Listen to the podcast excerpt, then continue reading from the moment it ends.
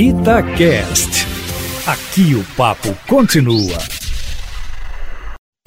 Itatiaia Carros, com Emílio Camanzi. Emílio Camanzi, hoje eu vou trazer duas perguntas para você. A primeira, do Richard Moreira, de Contagem. Emílio, ele conta aqui na mensagem que o carro dele vem dando muitos problemas. Um deles, Emílio, é o gasto excessivo de combustível. Ele disse que levou no mecânico e o mecânico falou que o problema é porque ele não espera o carro fazer a leitura antes de ligar a chave. Ele pergunta, Emílio, se é isso mesmo. Boa tarde para você. Boa tarde, Júnior, e a todos os ouvintes aqui da Rádio Itatiaia. Não, Richard, isso é conversa para boi dormir.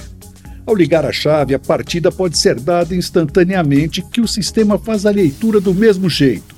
E se encontrar algum problema, ele aponta no painel. Que deve ter acontecido é que deve ter dado algum problema no software da central eletrônica e o mecânico teve que passar o scanner para fazer a reprogramação.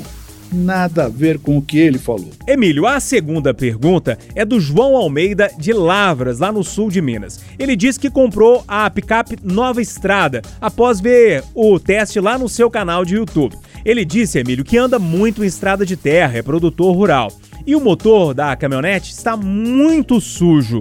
Aí ele pergunta: eu posso lavar o motor do carro quando eu for dar uma ducha uh, na minha caminhonete?